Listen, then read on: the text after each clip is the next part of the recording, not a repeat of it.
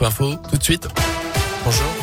Et à la une, à saint plus de 250 000 personnes ont reçu une dose au vaccinodrome de la salle Omnisport de la Plaine Achille. On vous en a parlé sur Radioscope une, il y a une dizaine de jours. Le grand centre de vaccination a changé de site. Il a déménagé de quelques mètres puisqu'il se trouve désormais au Palais des Spectacles, un lieu plus petit et plus adapté à la cadence actuelle. Merci Jérôme.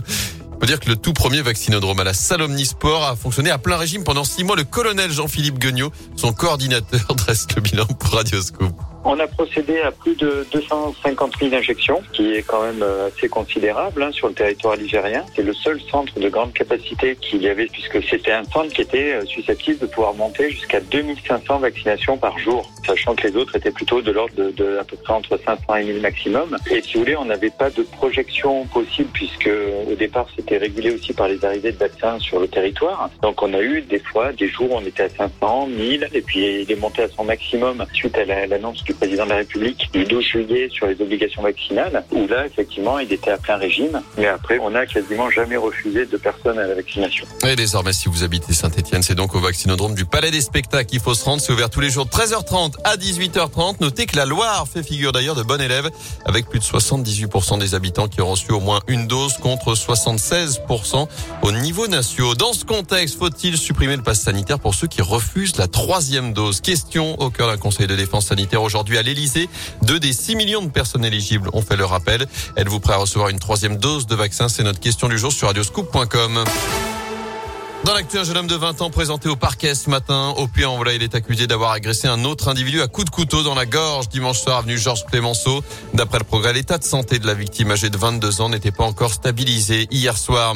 Deux anciens coéquipiers au tribunal de Versailles à partir d'aujourd'hui. L'affaire de la sextape de Mathieu Valbuena. Karim Benzema comparé avec quatre co-prévenus pour une présumée tentative de chantage. L'attaquant star du Real et de l'équipe de France est soupçonné d'avoir joué les intermédiaires entre les maîtres chanteurs et Mathieu Valbuena. Lui se dit innocent et affirme avoir simplement voulu aider son coéquipier en bleu.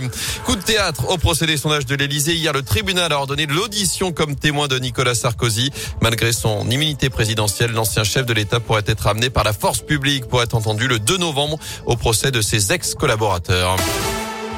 En foot, rien ne va plus à la SS. La patience des supporters des Verts a des limites. Dans les coulisses, la vente tant espérée du club semble patiner. Sur le terrain, les Stéphanos sont incapables de gagner. Pire encore, ils se sont fait humilier dimanche à Strasbourg. Défaite 5 buts 1. Claude Puel ne trouve pas la formule loin de là. Et le club court toujours après une victoire depuis le 9 mai dernier.